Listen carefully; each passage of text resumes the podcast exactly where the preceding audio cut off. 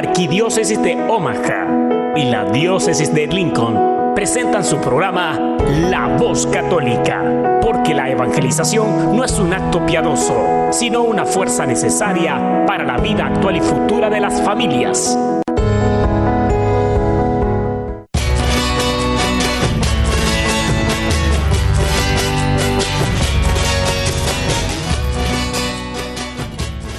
Hola, soy el arzobispo Jorge Lucas. Despónganse a escuchar la voz católica con un mensaje de fe y esperanza.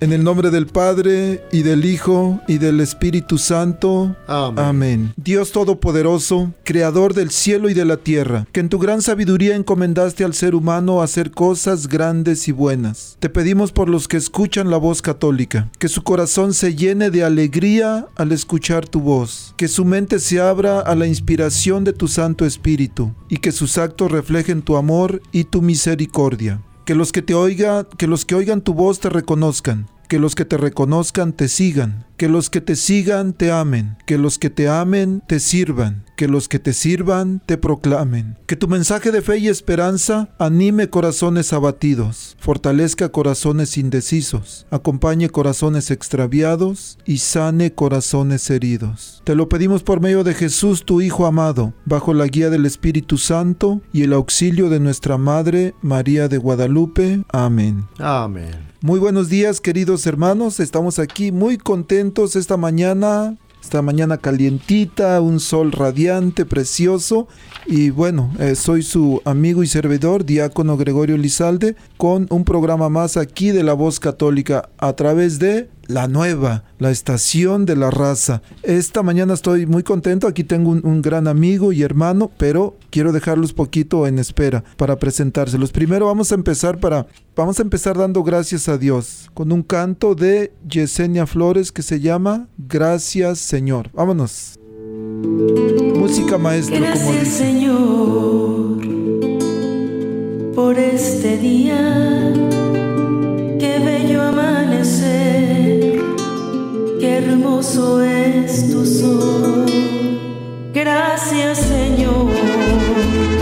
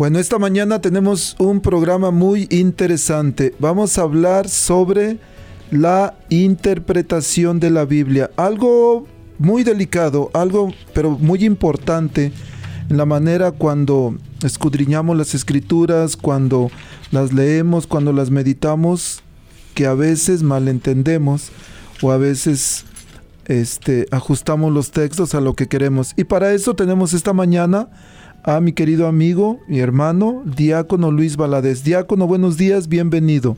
Hola, muy buenos días. Ah, gracias por ah, invitarnos nuevamente aquí para compartir con nuestra feligreses la palabra de Dios. Y qué bueno que en verdad tengamos estos espacios en el radio para poder transmitir un poco de nuestra fe. Y pues antes de comenzar quisiéramos mejor comenzar con el Evangelio ah, que nos va a presentar nuestro sacerdote, Padre Mauricio Tobar. Bueno, vamos a escucharlo, a ver, adelante. Habla, que tu siervo escucha. Un segmento donde meditaremos las lecturas del día. Pidamos al Espíritu Santo que nos revele la verdad, porque la verdad nos hace libres. Habla que tu siervo escucha.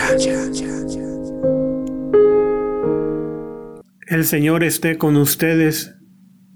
Del Santo Evangelio según San Mateo, capítulo 12, versículo del 14 al 21.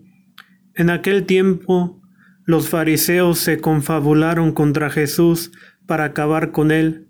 Al saberlo, Jesús se retiró de ahí Muchos lo siguieron y él curó a todos los enfermos y les mandó enérgicamente que no lo publicaran, para que se cumplieran las palabras del profeta Isaías. Miren a mi siervo, a quien sostengo, a mi elegido, en quien tengo mis complacencias. En él he puesto mi espíritu, para que haga brillar la justicia sobre las naciones no gritará ni clamará, no hará oír su voz en las plazas, no romperá la caña resquebrajada, ni apagará la mecha que aún humea, hasta que haga triunfar la justicia sobre la tierra, y en él pondrán todas las naciones su esperanza. Palabra del Señor. Nos podemos preguntar, ¿De cuáles juicios habla el profeta Isaías en el Evangelio de San Mateo? Los juicios de Dios son muy diferentes a los juicios del ser humano. Estamos acostumbrados a condenar, juzgar y buscar la venganza cuando nos ofenden. Así se nos presentan los fariseos. Ellos juzgan a Jesús por sanar en el sábado, y no solamente lo juzgan, sino que buscan la manera de acabar con él. Por otra parte, los enfermos siguen a Jesús, porque Él sana sus dolencias y enfermedades. Entonces, ¿en qué consisten los juicios de Dios? Los juicios de Dios consisten en realizar las decisiones de Dios. La buena nueva la decisión más grande que Dios tiene para nosotros es en entregarnos a su Hijo, su siervo, su elegido, el amado. Jesús es el Mesías que trae el juicio de Dios a su pueblo por medio de la sanación.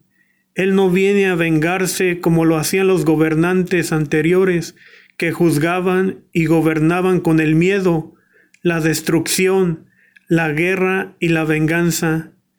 Jesús, el Mesías, el siervo de Dios, viene a curar las heridas de la humanidad. Hoy es el día para nosotros en reconocer el juicio de Dios en nuestras vidas. Pídele a Jesús que sane tus heridas, enfermedades físicas y espirituales. Él está con nosotros porque Él ha venido a realizar los juicios de Dios. Él ha venido a sanar las heridas de su pueblo. Vayamos a Él como los enfermos y no como los fariseos que lo juzgaban y planeaban acabar con él. El Señor los bendiga en el nombre del Padre y del Hijo y del Espíritu Santo. Amén. Estás escuchando La Voz Católica. Diácono, pues acabamos de escuchar al Padre Mauricio. Para los que no conocen, el Padre Mauricio está calientito, apenas salido del horno, recién ordenado. Tiene pues un mes, un mes de que, de poquito más de un mes que fue ordenado. Está aquí en nuestra, en Omaha, en nuestra arquidiócesis. Este, diácono, la semana pasada hablábamos sobre la historia del protestantismo. Dijo ahorita el, el padre Mauricio, Dios nos envió a su Hijo, nos envió a Jesús. Y Dios nos habla por medio de su palabra. Hay un libro que se llama que la Biblia no es, una, no es un libro, sino es una persona y la Biblia es la persona de Dios hablándonos. Él nos habla Dios, en el, nos habla Jesús, por supuesto que también es Dios. Y al, hablarnos una persona, quiere decir que a veces podemos entender una cosa o podemos entender otra. El, como por ejemplo, una persona da un mensaje y alguien lo capta de una manera y otra persona lo capta de otra.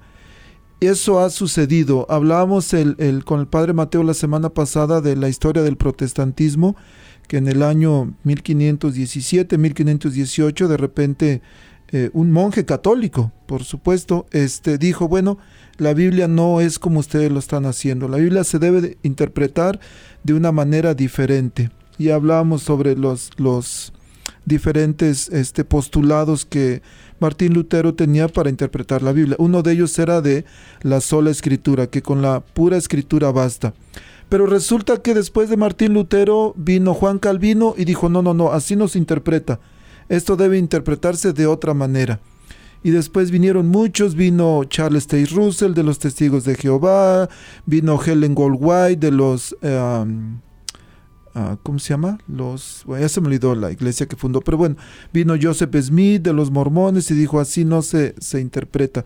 Entonces, diácono, ¿cómo podemos nosotros saber o cómo podemos entender la interpretación de las escrituras? Ah, bueno, es algo poquito complicado, especialmente para... Ah, pues nosotros, ¿verdad? O sea, me refiero a que muchas personas no tenemos esa preparación académica, muchos de nosotros no tenemos esa cercanía al conocimiento de la palabra de Dios y como todos sabemos la palabra de Dios fue escrita por inspiración de Dios nuestro Señor, pero también recordemos que fue, fueron seres humanos quien la escribió. Entonces ah, debemos de entender y comprender uh, los principios, o sea, a montarnos a sus principios, ¿verdad? A sus tiempos, a sus situaciones y a los escritos de acuerdo a como estén escritos en aquellos tiempos y aplicarlos de una manera correcta. Ahora, no todos podemos ah, interpretar las palabras de Dios, por eso Dios tiene sus propios ah, instrumentos que Él por su propia mano, o sea, por su propio querer, uh, puso o escogió y llamó para hacer estas funciones. Podemos decir, por decir, en el Viejo Testamento vemos un poquito, hay muchos pasajes, pero uno de estos, miremos cómo cuando los judíos fueron desterrados ¿verdad? a Babilonia y volvieron y sin embargo Dios tenía a sus profetas, o sea, a sus sacerdotes y vemos en el Estras capítulo 7 versículo 10 y nos dice de esta manera, en efecto, Estras se había dedicado con todo su corazón a poner por obra la ley de Yahvé y a enseñar a Israel sus mandamientos y preceptos. He aquí la copia de la carta entregada por el rey Artejarse a Estrada, sacerdote, escribía instruido en los mandamientos y la ley que Dios Yahvé a Israel. Como podemos mirar cómo Dios de antemano ya tenía personajes que enseñaban a su pueblo de una manera correcta, una inspiración de Dios. ¿Para qué? Para que no torcieran o no entendieran el mensaje equivocado. Ahora, si nos remontamos a al tiempos después de Cristo, pues lo mismo sigue sucediendo simplemente a veces ah, ignoramos, ¿verdad? Porque nunca nos damos ese tiempo para leer la palabra de Dios. Pero si vemos en el Hechos de los Apóstoles, en el capítulo 8, versículo 29 en adelante, cómo el Espíritu de Dios, ¿verdad? Se comunica con una persona. Y esa persona es Felipe. Y dice así, el Espíritu dijo a Felipe, adelántate y únete a ese coche. Felipe corrió hasta él, lo oyó leer el profeta Isaías y le preguntó, ¿entiendes lo que lees? El etíope contestó, si nadie me explica cómo voy a entender.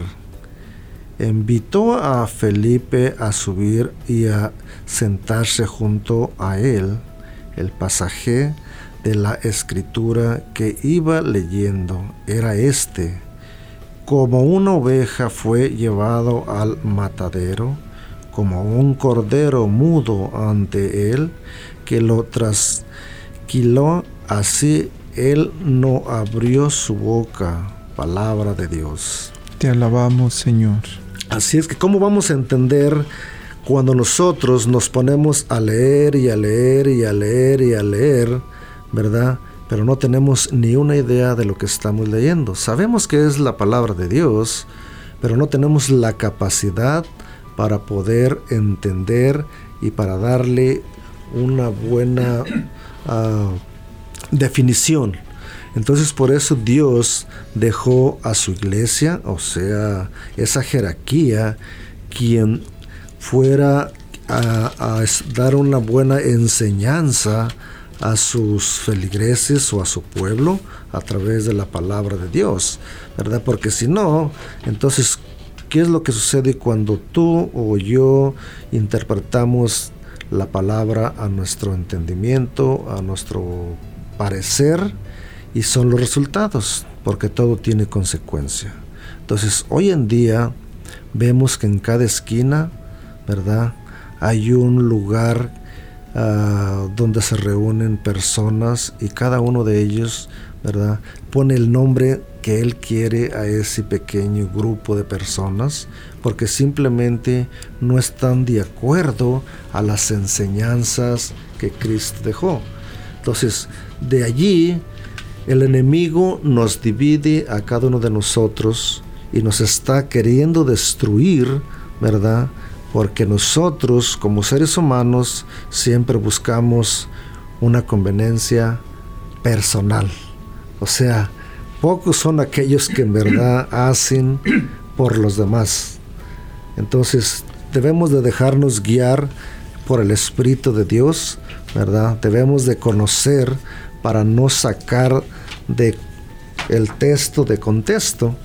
Pero pues como lo decimos, muchas de las veces no nos damos el tiempo para podernos ah, instruir ah, de una manera más adecuada y de la noche a la mañana pues ya salimos con que ya ya lo sabemos todo ¿verdad? ya me uno algún grupito por allí ya al año dos años no pues que ya me hicieron pastor verdad y son cositas a veces que nosotros mismos vemos cómo vamos destruyéndonos nosotros mismos, a nuestros familiares, ¿verdad? Y no nos damos cuenta cómo debemos en verdad de entender y practicar esa, esas enseñanzas de Cristo a través de su palabra.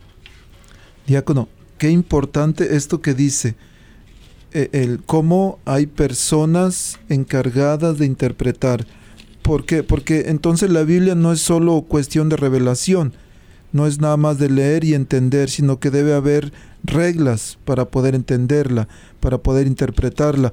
Y esto, esto me imagino como manejar un carro. Manejar un automóvil no solamente es necesario tener el carro y tener la licencia. Yo que ya, yo ya puedo manejar el carro. No, por supuesto que no. Tenemos que conocer las leyes de tránsito, tenemos que respetarlas, tenemos que saber cómo funciona el carro saber bien el funcionamiento del carro, saber bien las leyes de la carretera, respetarlas para poder guiarlo, porque si no, vamos por ahí pasándonos los semáforos, los stops o dando vueltas prohibidas en sentido contrario, y es un gran problema.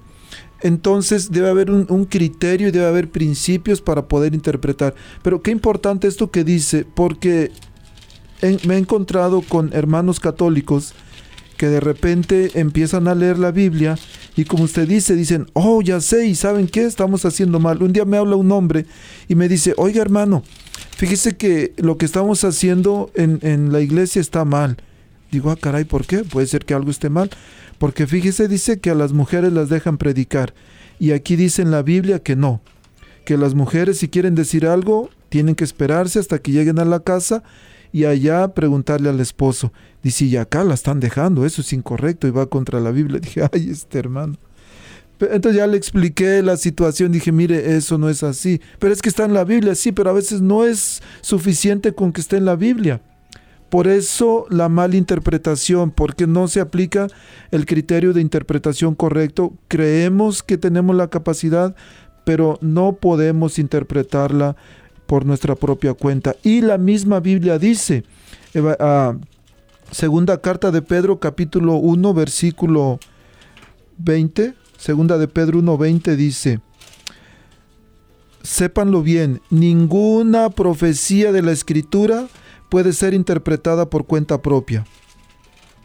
Y ah, caray, pues ¿por qué no? Si estamos leyendo, tenemos la capacidad de leer y entender, ¿por qué no vamos a poder interpretarla? Versículo 21 dice, pues ninguna profecía ha venido por iniciativa humana, sino que los hombres de Dios han hablado movidos por el Espíritu Santo. Lo que usted decía, diácono, es el Espíritu Santo el que nos va a dar la revelación completa, total, en la interpretación de las Santas Escrituras, pero a la luz, siempre a la luz de la autoridad que Jesús dejó para interpretarlas no nada más a, lo que nosotros queremos. Y lo que usted decía, a veces queremos ajustar las escrituras a, una conducta que nosotros tenemos. Y decimos que la Biblia dice aquí y eso es lo que yo creo. Me decía un, día un, este, un muchacho el homosexual decía, no, es que yo hago lo que dice la Biblia. ¿Qué dice la Biblia? Oh, Jesús dijo, ámense los unos a los otros.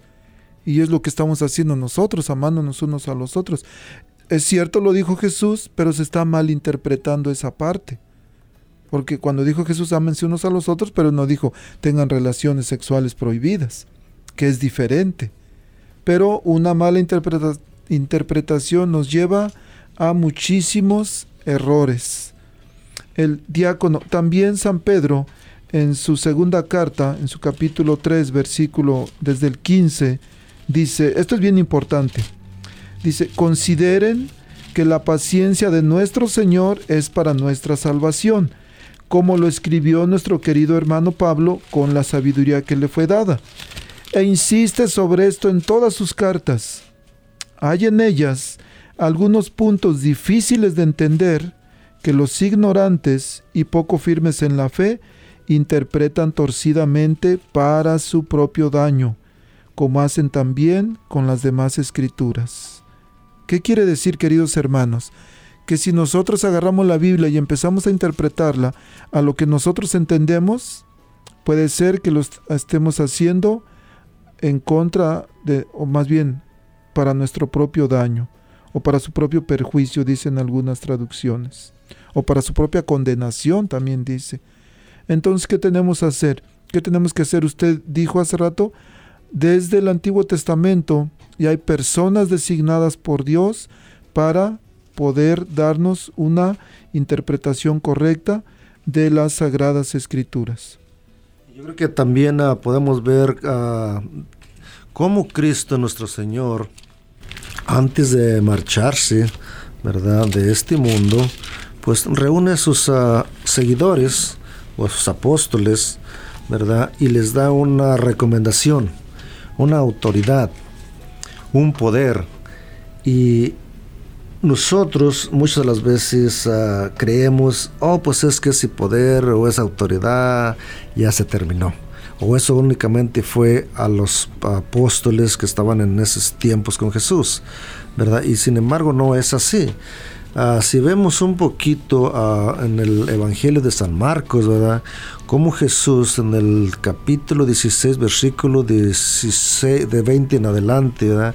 Dice así, y los discípulos salieron a predicar por todas partes con la ayuda del Señor, el cual confirmaba sus mensajes con las señales que los acompañaba.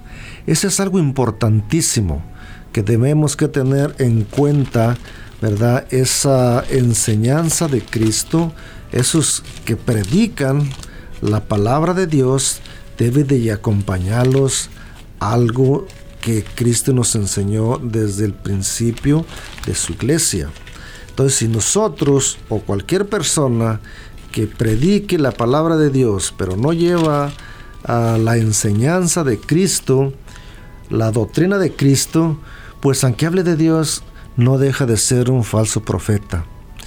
En la carta a los Efesios, capítulo 4, versículo 11, como Cristo, al mismo tiempo nos dice San Pablo, dice, así pues, Cristo es quien dio a unos el ser apóstoles, a otros ser profetas, a un evangelista y bien pastores y maestros. Así preparó a los suyos para los trabajos del ministerio en vista a la construcción del cuerpo de Cristo hasta que todos nos juntemos en la misma fe, en el mismo conocimiento del Hijo de Dios, llegando a ser el hombre perfecto con esa madurez adulta que hará de nosotros la plenitud de Cristo nuestro Señor. Entonces, si vemos cómo San Pablo se preocupó bastante por anunciar la buena nueva, nos da una muy buena lección de cómo debemos de continuar con esa sana doctrina. Entonces, si yo predico un evangelio diferente al de los apóstoles, estoy equivocado.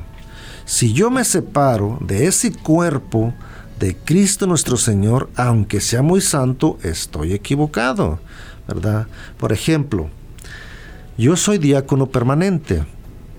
Dios me ha otorgado, me ha regalado ciertas ah, facultades, ¿verdad? Entonces, si yo me hago soberbio y abuso de las facultades que Dios me ha dado y quiero hacer algo que no está permitido que yo pueda hacer, entonces, aunque sea el mejor diácono del mundo, pero estoy desobedeciendo a mis superiores o a Cristo que fue quien me llamó para servirlo. Entonces, cada uno de nosotros tenemos una misión. Entonces, no todos podemos ser interpretadores de la palabra de Dios. ¿verdad? No todos podemos ser sacerdotes, no todos podemos ser profetas, no todos podemos ser administradores de la palabra, porque si Cristo no nos ha llamado para esa función, entonces estamos haciendo las cosas que a nosotros nos parece bien porque tengo la capacidad, porque tengo el carisma de convencimiento y dice pues yo, pero no es así, entonces tenemos que ser cuidadosos, como decía nuestro hermano Goyo, ¿verdad? Diácono Gregorio, ¿verdad? De, de tener mucho cuidado cuando nosotros hacemos o predicamos la palabra, tener que tener cuidado de tratar de enseñar lo mejor que esté apegado a lo que la iglesia nos enseña. Por otra razón, pues es un poco difícil porque hasta mismo nosotros, ¿verdad? Dentro de la iglesia hay personas que se entregan a la lectura y resulta que al rato pues ya se sienten tan superiores porque ya leyeron una parte de las palabras de Dios y ya le dan una interpretación o ya no creen en algunos ah, ministerios que la iglesia tiene o ya no cree en los santos o ya no cree en el papa o ya no cree, o sea, ya ellos son más santos que cualquier otro porque ya según tienen el conocimiento de la palabra de Dios. Entonces el enemigo es muy astuto y nos puede sedar nuestra mente y nuestra capacidad de amor hacia Cristo y que nos viene haciendo después soberbios, orgullosos y queremos y, salimos de donde que es nuestra realidad. Y ya nos sentimos, decía mi mamá, la divina garza, ¿no? La divina garza. O la mamá de los pollitos. Diácono, el, mientras decía usted que a veces podemos estar predicando algo diferente, me, me llevó a la carta de San Pablo a los Gálatas, Gálatas 1.6, donde dice San Pablo, me sorprende que ustedes abandonen tan pronto a aquel que según la gracia de Cristo los llamó y se pasen a otro evangelio. Pero no hay otro. Solamente hay personas que tratan de tergiversar el evangelio de Cristo y siembran confusión entre ustedes. Pero aunque nosotros mismos o un ángel del cielo viniese a evangelizarlos en forma diversa o como lo hemos hecho nosotros, yo les digo, fuera con él. Se lo dijimos antes y de nuevo se lo repito. Si alguno viene con un evangelio que no es el que ustedes recibieron, maldito sea. Anatema. Y, anatema quiere decir, eh, es, es, una maldición, se puede decir. El diácono, qué importante esto que dice. Recuerdo un día me invitaron a un grupo, no voy a quemar el grupo aquí, me invitaron a compartir una charla. Al final me dice un hombre, oye, dice, qué bonito predicas, me gusta. Tú estás bueno para pastor, dice. ah, le digo, y le digo, oye, ¿y si yo fundara una iglesia, a poco tú me seguirías? Oh, yo sí te sigo, dice. Le digo, pero al infierno me vas a seguir. ¿Cómo? Dice, le digo, pues sí, porque Jesús ya fundó una iglesia.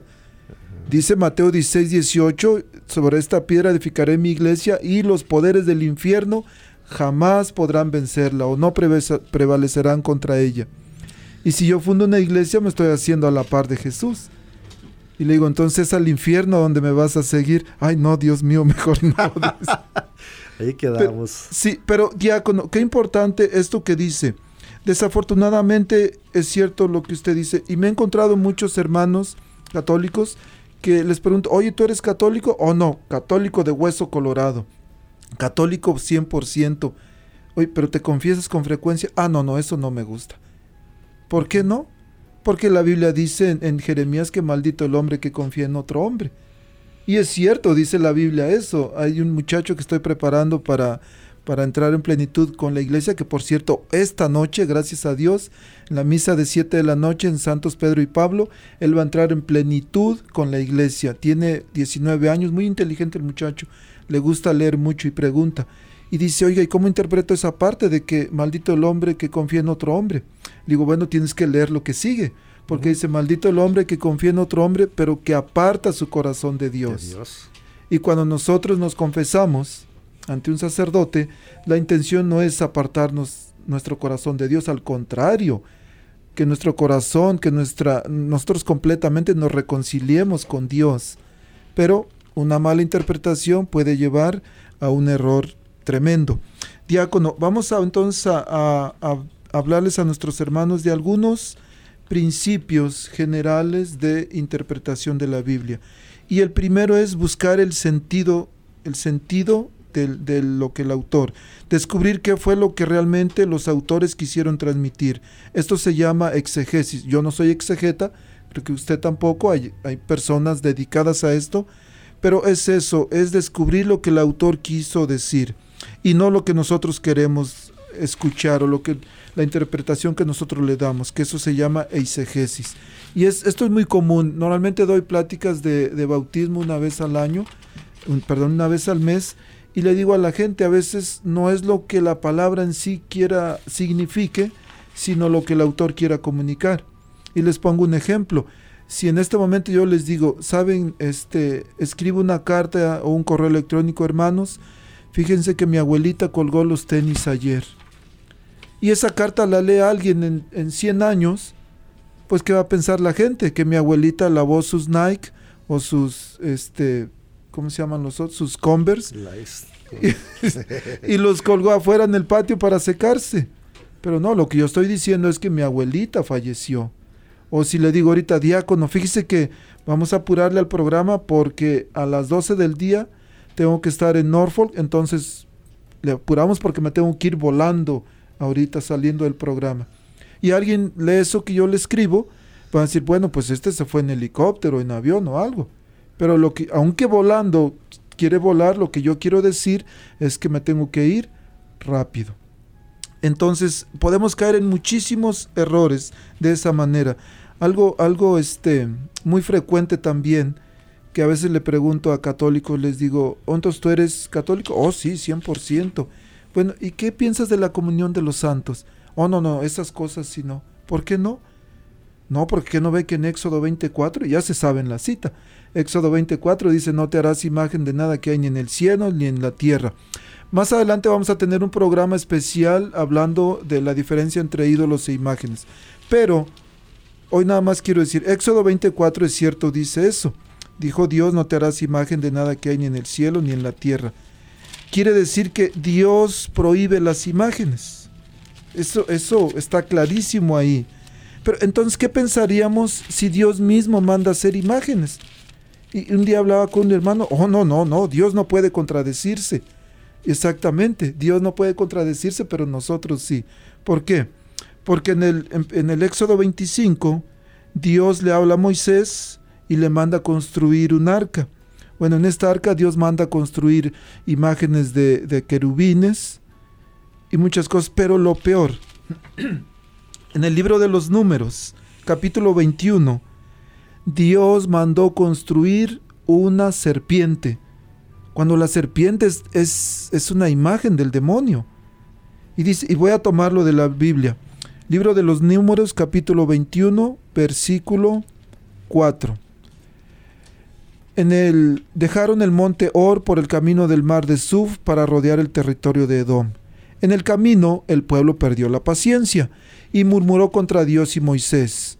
¿Por qué nos hicieron subir de Egipto para que muramos en el desierto sin pan y sin agua? Ya estamos aburridos de esta comida sin gracia. Entonces Dios mandó contra el pueblo serpientes ardientes. Muchos de los israelitas murieron por sus mordeduras. El pueblo fue a ver a Moisés y le dijo, Hemos pecado, hemos murmurado contra Yahvé y contra ti. Ruega Yahvé por nosotros, para que aleje de nosotros las serpientes. Moisés oró por el pueblo y Yahvé le dijo a Moisés, fíjense aquí Dios hablándole a Moisés, hazte una serpiente ardiente y colócala en un poste. El que haya sido mordido, al verla, sanará. Moisés hizo una serpiente de bronce y la puso en un poste. Cuando alguien era mordido por una serpiente, miraba la serpiente de bronce y se sanaba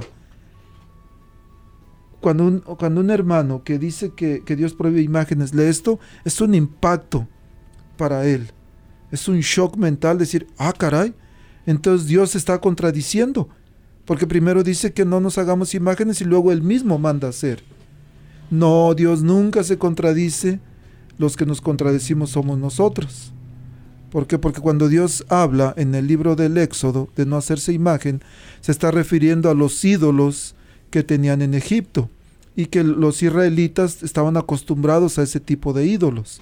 Cuando era, era el momento en que el pueblo venía en éxodo, en salida de Egipto, hacia la tierra prometida. Entonces a veces no basta con que esté en la Biblia, sino que tenemos que leer una, una este, regla también es que debemos leer los textos paralelos que son los textos paralelos, son los que nos hablan del mismo tema, porque la Biblia no es un catecismo, en el que el tema, por ejemplo, de las imágenes está todo en el libro del Éxodo, no, o en el Salmo 135 o el 115 que también habla sobre imágenes. No, el, el, tema de las imágenes es muy, es muy extenso. De hecho, en el Evangelio de San Juan, capítulo 3, hablando Jesús con Nicodemo, le dice Jesús a Nicodemo, así como la serpiente fue levantada en el desierto, refiriéndose a este, a este eh, capítulo de números, dice, así va a ser levantado el Hijo del Hombre. Pero ¿qué pasa si nada más leemos una parte? Pues nos quedamos con una parte y interpretamos y lo peor, que enseñamos de una manera equivocada a mucha gente. Así es, por eso es importante, como usted decía, ¿verdad? buscar la manera más adecuada y muchas de las veces a nuestra capacidad, porque si no tenemos esa capacidad, por eso tenemos personas que nos pueden orientar, que nos pueden ayudar a entender esas partes que no podemos entender nosotros, ¿verdad? Y entonces la Biblia, pues nosotros como católicos tenemos esa tradición, ¿verdad? Cómo nos vamos transmitiendo ah, por costumbres, ¿verdad? Tenemos a veces costumbres buenas, costumbres malas, pero sin embargo hay a través de la, de la, de la fe, tenemos esa, esa fe, entonces nosotros mismos se las transmitimos a nuestros hijos, a veces sin tener que agarrar las escrituras y leerles un pasaje. Por decir, a segunda de Timoteo, San Pablo nos da esta referencia como se transmitía esa de persona a persona. Y dice así, doy gracias a Dios que Sir capítulo 1, de la segunda de Timoteo, capítulo 1, versículo 3 en adelante. Doy gracias a Dios que sirvo con limpia conciencia como mis antepasados, mientras te recuerdo sin cesar noche y día en mis oraciones, al acordarme de tus lágrimas, siento gran, un gran deseo de verte y así llenarme de alegría Recuerdo esa fe sincera que tenía tu abuela, Loidis, y tu madre, Unisi, y estoy convencido de que tú también la tienes. Vemos cómo San Pablo, ¿verdad? Al escribirle esta carta a Timoteo, le recuerda y le dice, ¿verdad? O sea, como diciéndole, no te apartes, porque la fe que tú tienes no la recibiste simplemente de mí, por mi predicación, sino que ya la traes de herencia, de tu familia, de tu abuela, de tu madre, y por lo cual debes de ser tú también. Y es triste a veces que nosotros en verdad eh, no transmitimos nada a nuestros hijos, Por X razón, vivimos en la ignorancia, entonces, cuando alguien llega y le platica, ¿verdad? Porque tiene esa costumbre de llegar con una persona y dice, ¿no te gustaría conocer el reino de Dios? Ah, caray, pues claro, ¿cómo no me va a gustar? ¿Verdad? ah, pues mire que el reino de Dios es este, este, este. Ah, es que yo soy... Oh, no, no, no, no, no, no. Es que la iglesia no te enseña. Y muchas de las veces tienen razón, o sea, porque nosotros como padres a veces no enseñamos lo que es correcto a nuestros hijos y no les damos o no les transmitimos esa fe, ¿verdad? A través de nuestro comportamiento, a través de nuestra palabra, a través de nuestro testimonio. Y pues es un poquito difícil, pero sin embargo debemos ah, continuar con esa fe, ¿verdad? Para poder nosotros ah, dejar algo bueno dentro de nuestra de nuestra iglesia, ¿verdad? Que ya que nosotros como padres de familia sabemos que somos la iglesia doméstica donde nuestros hijos reciben toda aquella aquella enseñanza desde pequeños hasta que mueren. Yo una vez me decía un señor, dice, oiga, dice, ¿cómo están que usted dice que nunca fue a la escuela y que esto y que el otro? Le dije, pues, ah, le dije, pues no había tiempo en mis tiempos, le dije. Y lo dice, pero entonces todo lo que usted conoce, todos sus valores, usted los mamó de su familia. Y a mí se me decía medio rara esa palabra. Grosera. Como que, mamé. Digo, sí, usted lo mamó desde su madre y lo lleva dentro de usted. Dice, y entonces cuando usted saca las cosas de Dios, dice, las saca porque ya las lleva dentro. Entonces me acordé de las palabras de San Agustín, ¿verdad? Eh, tarde te conocí, eh, tarde te amé. Dije, pero yo te buscaba afuera y sabiendo que te tenía adentro. Entonces, son cosas a veces que en la vida nos van dando unas ah, enseñanzas muy distintas, ¿verdad? Pero lo más importante es, como lo decía Goyo, el diácono, tratar de leer el texto y al mismo tiempo complementarlo con el contexto, ¿verdad? No quedarnos a medias, sino saber de dónde viene y a dónde va. Y así como nosotros que somos ah, católicos, ¿verdad? Sabemos que Cristo fundó su iglesia, ¿verdad? Que tenemos muchos errores, los seres humanos, sí, pero eso no quiere decir que Cristo tuvo errores. Entonces nosotros que tenemos que ir... ah, corrigiendo como cada uno de los errores humanos que tenemos, corregir nuestra vida, ¿verdad? Porque no podemos corregir la vida de los demás, pero sí podemos corregir la vida nuestra en cada momento de nuestro caminar hacia Dios. Sí, diácono, qué interesante lo que dice que el, tenemos que prepararnos bien para poder escudriñar las escrituras, para poder entenderlas y buscar ayuda, porque la buena interpretación de la Biblia requiere primera de estudio y a veces nuestra, nuestro estudio no es muy alto y necesitamos que alguien nos enseñe, así como Felipe, como el etíope, perdón, que él no entendía y le dice, Felipe, oye, ¿entiendes lo que el pasaje que usted leyó de los Hechos de los Apóstoles? Le dice, ¿entiendes lo que estás leyendo? Y dice el etíope, pero pues ¿cómo voy a entender si nadie me lo explica? necesitamos a veces que alguien nos explique, porque si no nos lleva a muchos errores. El, por ejemplo, en, primera, en la primera carta de San Pablo a los Corintios, capítulo 11, de, San Pablo dice que las mujeres deben cubrirse la cabeza. Pero ¿qué pasa? Este mensaje está dirigido a la provincia griega de Corinto, donde por aquellos días las mujeres castas, las mujeres buenas, salían a la calle con velo pero las mujeres de mala reputación se mostraban en público con la cabeza descubierta.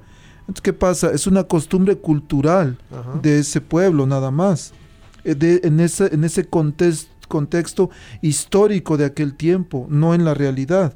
No existe ninguna otra referencia bíblica que imponga a las mujeres el uso del velo, pero de repente yo veo algunos, algunos grupos que de repente le dicen, y pasa en nuestra iglesia, no solamente en, iglesias protestantes, nuestra iglesia de repente sale por ahí un grupito que ya vienen las señoras con una falda bien larguísima y un velote, dice Rafael Díaz, que llega hasta la iglesia, que llega hasta la puerta de la iglesia. Parece que se van a casar ya.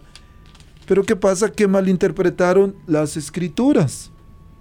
Y después usted dijo, un texto lo sacan de contexto y lo usan de pretexto, que es lo peor, para enseñar cosas incorrectas. Entonces, ¿qué tenemos que hacer? Tenemos que hacer, utilizar criterios que algunas personas estudiadas, expertos, que Dios les ha dado ese don, como usted leyó hace rato, que no todos tenemos la misma capacidad, no todos podemos ser maestros. Hay algunos que Dios les ha dado, los ha llamado a ser maestros, pero no todos tenemos la misma capacidad. ¿Qué tenemos que hacer? Pues buscar ayuda. Y, me gustó mucho esa, esa parte de, de la carta de San Pablo a Timoteo, donde dice que la iglesia es pilar y testimonio de la verdad. Entonces, si ah, la semana pasada aprendimos que por 1500 años existió una iglesia, y algo bien importante que hablábamos antes de, de empezar, diácono, que fue en el año 382, cuando la Iglesia Católica, en el concilio de Roma, cuando estaba, estaba el Papa San Damaso I, ellos establecieron el canon de la Biblia como está ahora, en los libros que están en la Biblia, los que se consideran inspirados por Dios. Porque hay muchos otros libros, está por ejemplo el, Evangelio de Pedro, donde dice que las mujeres no sirven, que las tienen que, castrar y cosas de esas de ese tipo, el, Evangelio de Tomás, de Judas. Judas, hay un, supuesto evangelio que él escribió, pero si él ya estaba muerto. En ese evangelio supuestamente dice que que Jesús pidió que lo, que lo crucificaran y que él no sufrió. Y hay muchas cosas, hay muchas cosas. En ese supuesto evangelio de Judas, él dice que él era el discípulo favorito de Jesús, que si bien él lo entregó a las autoridades romanas, pero fue porque Jesús le había dicho. Hay un tal, un evangelio de María Magdalena. Bueno, y hay muchos libros también del Antiguo Testamento, que son los, los llamados libros apócrifos, perdón, o escondidos, este, ocultos también se dice. Pero entonces fue la Iglesia Católica la que determinó cuáles libros eran inspirados por Dios. Y sea la versión Reina Valera, sea la versión King James, sea la versión Latinoamérica, es una Biblia que fue compuesta por la Iglesia Católica. Y si usted diácono escribe una carta, pero hay en esa carta algo que yo no entiendo, yo no voy a ir a preguntarle a, su abuelito allá en México, oiga, ¿qué quiso decir aquí el diácono? No, tengo que ir con usted, diácono, ¿qué quiso decir cuando escribió esta palabra? Entonces, si la iglesia es quien compuso la Biblia, pues tenemos que ir a la iglesia. Aparte, en segunda de Tesalonicenses, ¿qué era diácono, se acuerda? 2.15, 3.15. 3.15 parece que me dijo. Sí. Segunda de Tesalonicenses 2.15 dice, por lo tanto, hermanos, manténganse firmes y guarden fielmente las tradiciones que les enseñamos de palabra o por carta. Lo que decía usted hace rato, el, no, no es la sola escritura como, como dijo este Martín Lutero, sino que también tenemos la tradición. Más adelante vamos a tener otro programa sobre la tradición y la Biblia, el magisterio de la iglesia, pero por lo pronto, diácono, el tiempo ya casi se nos acaba. ¿Cómo? No es justo. Mole, mole, ya más quedan cuatro minutos. Sí, diácono, vamos a, a terminar con una oración, pero con una recomendación también. Queridos hermanos, el tiempo aquí es muy corto, pero ustedes tienen la habilidad, la capacidad de estudiar, de profundizar en las escrituras. Hay muchos recursos. Les recomendamos el padre Luis Toro, ahí está en YouTube, Fernando Casanova, Así Prensa, que tienen muy buenos este, artículos sobre la interpretación de las escrituras. Este, diácono. No sé, ¿alguna recomendación? Ah, no, simplemente como a veces que tenemos confusiones, ¿verdad? Ah, en YouTube nomás le ponen, como dice Juan, a Luis, el padre Luis Toro, de cualquier tema que ustedes quieran ah, escuchar o, saber sobre los hijos de María, según los que dicen que tienen, sobre el sacerdocio, sobre la Eucaristía, sobre el magisterio de la iglesia. Y hay bastantes, bastantes buenos predicadores, ¿verdad?